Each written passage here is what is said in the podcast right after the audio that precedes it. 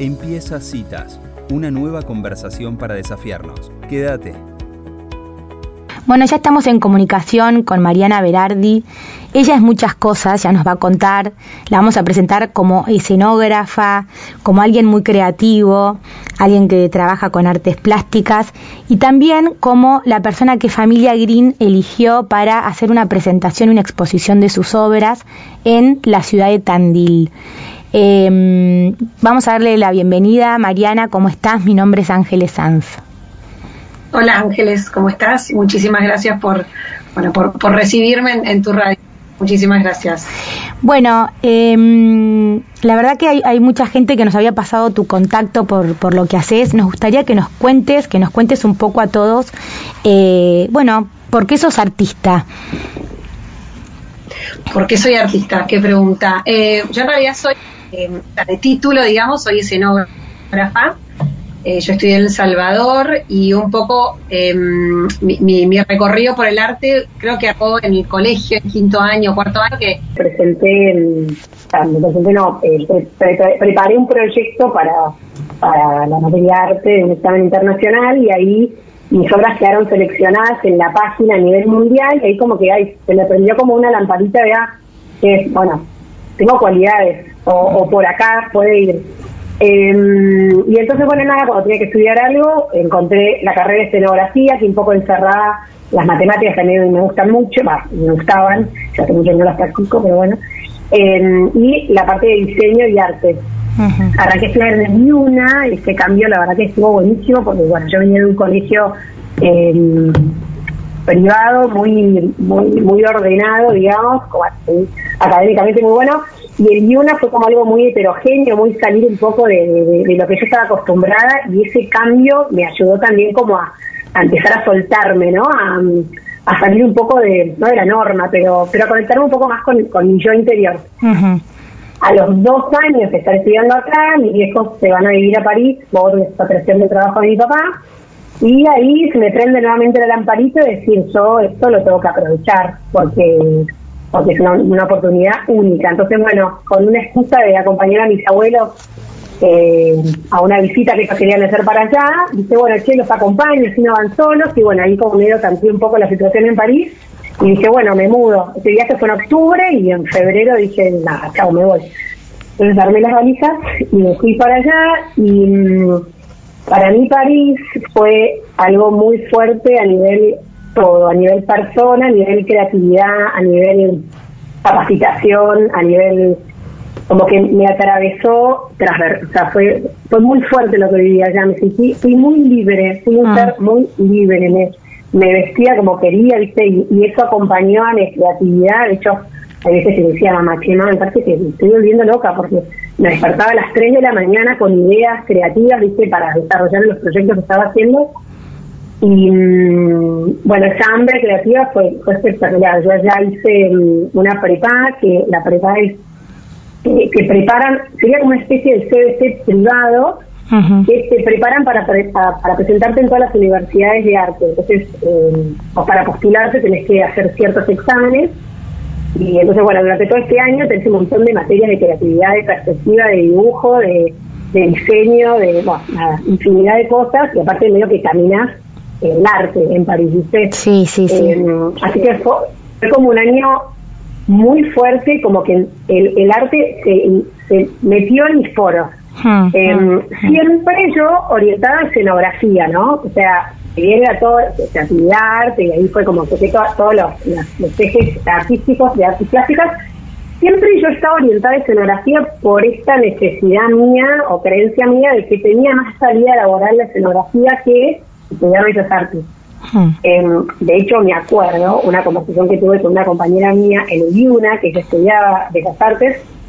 Me acuerdo que dije, pero vale, ¿vos vas a estudiar Bellas Artes y vas a vivir de pintar cuadros? Ese era como mi juicio a los 19 años. Hmm. Claramente, bueno, hoy, hoy, hoy comprendí un montón de cosas. Eh, bueno, y nada, y entonces ya después de dos años de estar en París, bueno, también en París tuve la oportunidad magnífica de participar en, en con la Parole, que es un, un, programa que se hace en, o sea, el trabajo con el Museo Louvre, Qué bárbaro. En donde eso fue eso fue muy mágico y, y, un poco recorriendo mi historia me di cuenta que eso marcó mucho a lo que hoy hago en mis representaciones, porque fueron tres noches en las cuales nosotros, los alumnos, elegíamos una obra y le explicábamos a las personas que pasaron por ahí.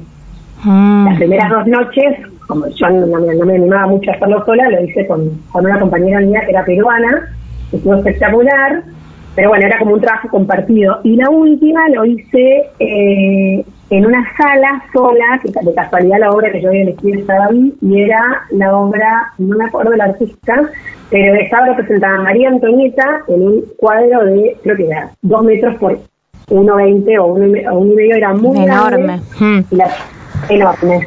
Y la particularidad que tenía es que estaba trabajada con pastel graso em, y no parecía pastel graso, o sea, parecía un óleo. Y eso me llamó mucho la atención.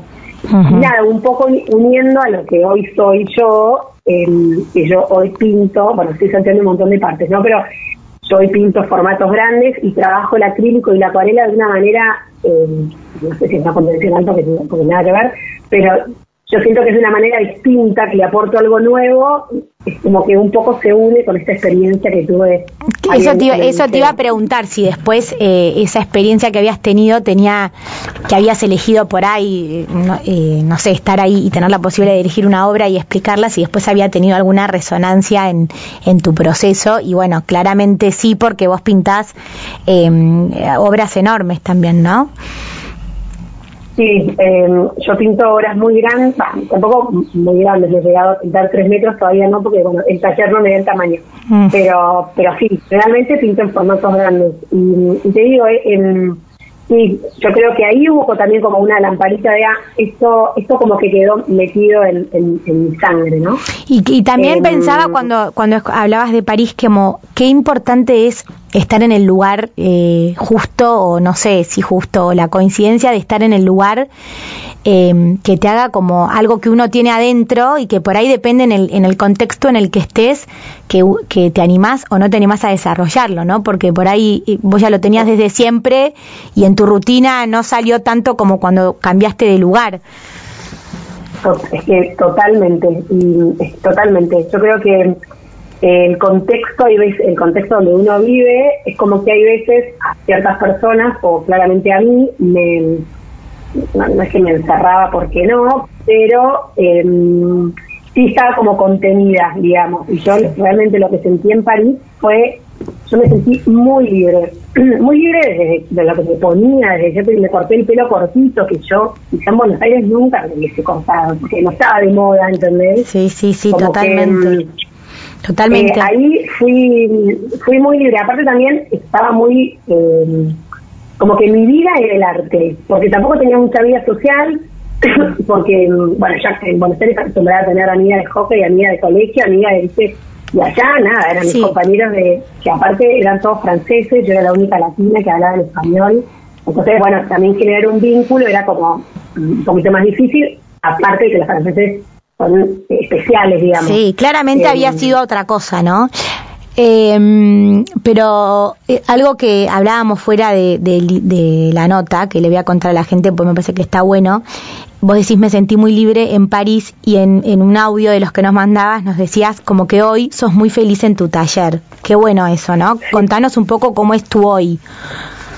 Bueno, eh, un poco esto que decías de salir de contexto, quizá que, el salir de contexto te ayuda a, conectarte con el, perdón, con el, con el el uno, ¿no? Con el yo.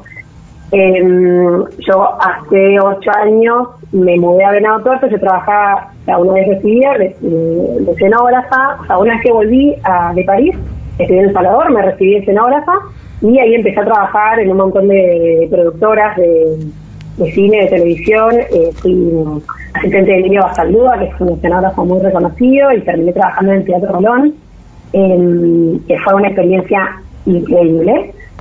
Eh, de hecho, nunca me acostumbré a trabajar en el Colón, siempre como que me pellizcaba en los ensayos que iba a, ver, viste, ningún recreo que tenía. Y una vez que nos mudamos a Venado, porque bueno, yo nací mi primer hijo y ya como que decidimos a, como a, nivel familia vivir juntos, porque bueno, en ese momento mi marido viajaba mucho. Y, entonces, bueno, acá fue esto de salir de contexto y salir de, bueno, de lo que yo había elegido como título, ser escenógrafa, digamos, y acá me empecé a conectar con las artes plásticas, empecé a, a, pintar primero en acuarela, porque el taller que se tenía era más chico, y, mi contacto al principio fue más comercial, digamos, fue algo más de, bueno, lo que el cliente pide yo te lo puedo hacer, aunque yo tenía, bueno, tengo mucha facilidad para, no sé, porque la trabajo, ¿no? Claramente, o sea, no es que me vino de, digo, como que trabajo en, el dibujo, en el color, y como que yo lo que vos me pedías, yo te lo podía hacer. Como que hacías cosas, por, hacías eh, cosas por encargo. Totalmente, sí. Hacía cosas por encargo y un poco también lo que lo, que el cliente quería, ¿no? No es, que, no es que yo no propusiera cosas, pero me basaba más en lo que el cliente quería, ¿no? No había como una mía, ¿no? No había como un criterio artístico mío.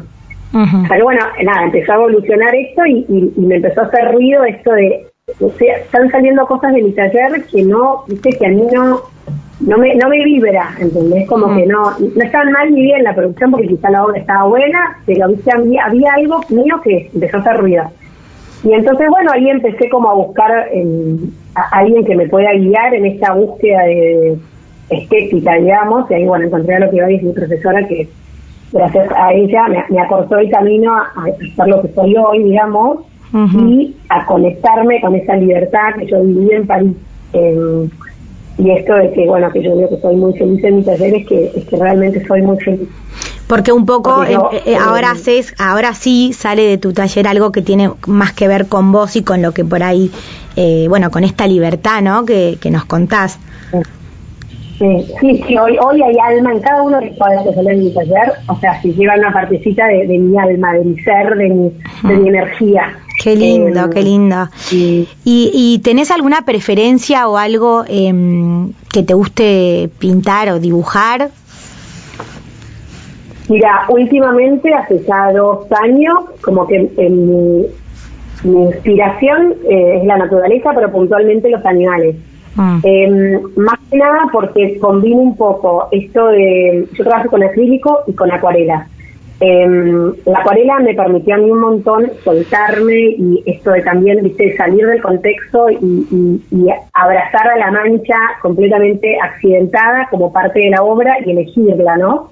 em, y, y, en los animales lo que me lo que me ayuda es un poco jugar entre la abstracción y lo figurativo. Generalmente en todas mis obras está el ojo del animal, ya sea que es medio carnero o no sé, medio gallo, siempre hay un ojo. Entonces en el ojo es como que ahí deposito todo lo el detalle, ahí es como que pongo la fuerza de la obra en detalle. Después el resto son manchas que en la composición, si vos te alejas, para se ve el animal que yo estoy representando. Y lo que me inspira mucho son los animales que me ofrecen texturas eh, digamos, las ovejas, el gallo con las plumas, claro, los em, pelajes. el ñandú con sus... Exactamente, como que eso a mí me permite como soltarme, digamos, ¿no? Em, y lo que intento también es como variar un poco la paleta de colores eh, con lo que uno está acostumbrado a ver en el animal, ¿no? Eh, como salirme un poco de de lo que uno está acostumbrado a ver, digamos. Claro, claro. Una oveja rosa, ponele, ¿entendés? Espectacular, espectacular. Eh, y, y, eso es, por ejemplo, a vos, eh, uno puede, o sea, ahora pintás o dibujás para, para vos, para exponer, para, para vender, ¿cuál es tu, digamos, por qué pintás? Ya hasta el año pasado, mitad de año, siempre pinté por encargo. Por suerte y gracias a Dios, eh, siempre me encargaron y cuando hacía, no llegaba a ser obra mía, ¿no? Mm, mm. el año pasado como que decidí decir, bueno, entre tantos encargos a obra mía, porque también al hacer obra mía tengo una libertad que no tengo cuando, cuando es un encargo, ¿no? Igual yo siempre como que les pido confianza al cliente que me, que me encarga algo y bueno, vos sabés que si, me llamas y te gustó mi obra, lo que te voy a entregar te va a gustar. Hmm. Porque porque yo no entrego nada que no sea mío, ¿entendés? Claro. Porque no entrego por entregarlo. De hecho, cuando me piden un encargo, doy tres meses de entrega. Em, desde que me lo encargan hasta que lo entregan. O sea, quizá no tardo tres meses en producirlo, pero sí tengo como un margen de error que se lo dejo descansar, o si de repente hay algo que no me va, tengo libertad para modificarlo y para mí es muy importante como cliente y usuario, digamos, del otro lado, es muy importante cumplir con, con, la fecha y las condiciones que, uno da. Entonces, Totalmente. Nada, por eso, por eso extendí un poco y, eh, o sea, trabajo por encargo y a partir del año pasado y en realidad puntualmente este año, que fue como mis ganas de salir del taller, porque yo hasta ahora trabajaba muy muy en mi taller sola y la relación cliente y yo, digamos, y el cliente virtual, porque muy pocos vinieron a mi taller. Claro. Yo estoy en Venado Tuerto, o sea que tengo poco, o sea, mi mayor público es de, Buenos Aires, eh, o sea que la mayoría de mis ventas fueron online. Eh, y entonces me, faltaba como ese rapor de, eso de, de, tener público con mi obra y ver qué es lo que pasa. Sí, como un ida y vuelta, ¿no? De ver qué, qué ven y, y, qué pasa con eso que ven, ¿no? Claro, con lo que vos querés transmitir.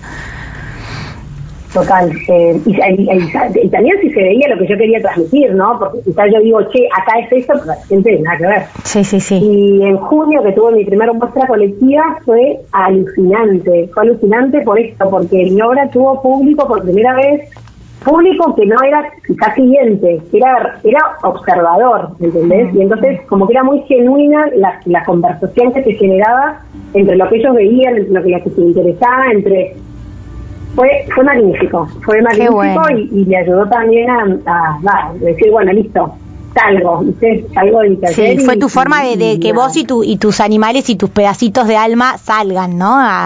que también es, todo una es una exposición realmente de uno, ¿no? Para, así como el que escribe o el que pinta, es como que realmente sale mucho de uno en eso. Sí, sí, y, estaba también preparada que me dijeran, mira, no, esto no va, listo, perfecto, o sea, como ah. que eh, estoy como muy abierta a la crítica constructiva, ¿no? Sí. Em, y bueno, y la que no, no, también, digo, pero pero porque yo ya estoy segura de lo que de lo que soy, ¿no? También por todo este recorrido, eh, yo sé lo que quiero y me falta un montón. Eh, y creo que nunca voy a llegar a eso porque porque está tan conectado con lo que soy yo y con mi trabajo personal como persona que siempre va a estar en evolución mi obra, pero yo creo que por eso estoy como ya lista para salir al público porque porque yo ya sé qué, tengo, ¿no? ¿Qué tengo para ofrecer? Sí, sí, sí, sabes quién em, sos, ¿no? Sabes quién sos, qué bueno. y bueno, y un poco por eso, eh, Mary, queríamos hacerle la invitación, además de, de, que nos encanta escucharte y, y, ver cómo, cómo va creciendo un artista en uno. Eh, como vos decías, por ahí estamos tan formateados en, en cosas como clásicas que, que es difícil darse cuenta para el que tiene ese talento de qué manera salir, ¿no? Y escucharte es como una oportunidad por ahí para mucha gente de, de, escucharse, de animarse, ¿no? Y mm, ahora te toca, bueno, o tenés la oportunidad de presentar tus obras en Tandil. ¿Querés contarnos eso para, para los que nos escuchan? El 22 de octubre voy a participar de, el 21 de octubre es la noche de los museos en Tandil y se va a inaugurar la muestra eh, ahí en familia familia Green en Tandil y bueno voy a llevar varios cuadros grandes y también acuarelas de formato más pequeño em, y esa va a ser mi primer muestra individual así que también es, como muy y encima también es eh, familia Green su, su, su, animal oficiante es la oveja. Sí, sí, porque ellos tienen productos de oveja, claro. Claro, entonces es como que me, parece como un lugar muy mágico, em, como para iniciarme, ¿no? No sé, como que... Sí, totalmente. Em, me parece que está buena, como que complementa muy bien con lo que busco, ¿no? Eh, sí, no es, cualquier, no es cualquier lugar, sino que está muy relacionado eh, a lo que vos haces. Eh, Mary, y por bueno, antes era una galería de arte. Claro, era una galería de arte eh, en Tandil y ahora están ellos espectacular y qué bueno que puedas presentar ahí, tenés un montón de lugar.